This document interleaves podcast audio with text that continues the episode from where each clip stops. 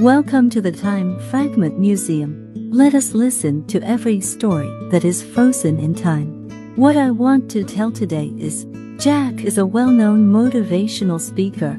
He is always busy traveling around, and his wife Lily spends very little time together. Years of estrangement have caused the relationship between the two to drift away.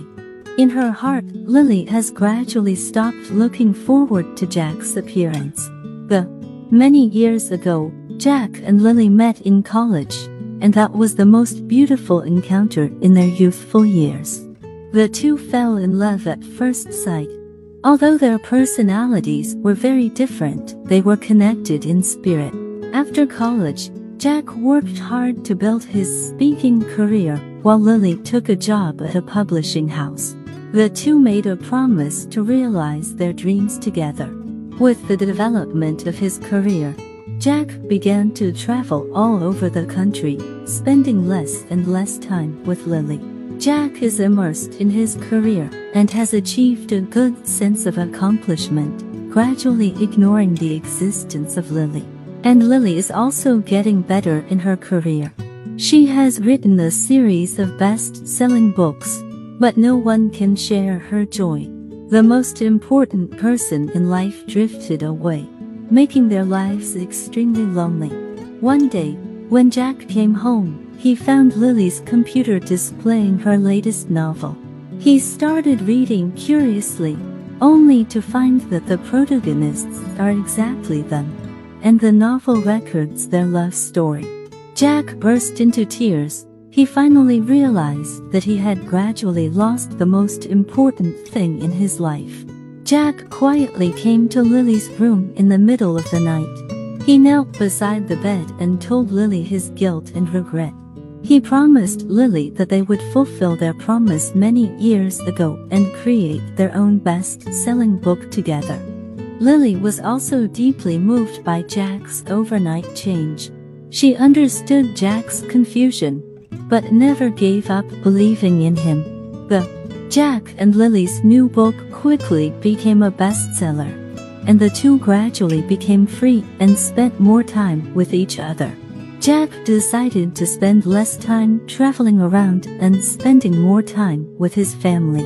Lily is also at the publishing house setting a three-year creative plan and wants to embark on a new stage of growing up with Jack. Together. Three years later, Jack and Lily had their first child. Jack held Lily's hand and welcomed this little life with her. A family of three started their own new life, and every detail of daily life has become the best memory in life.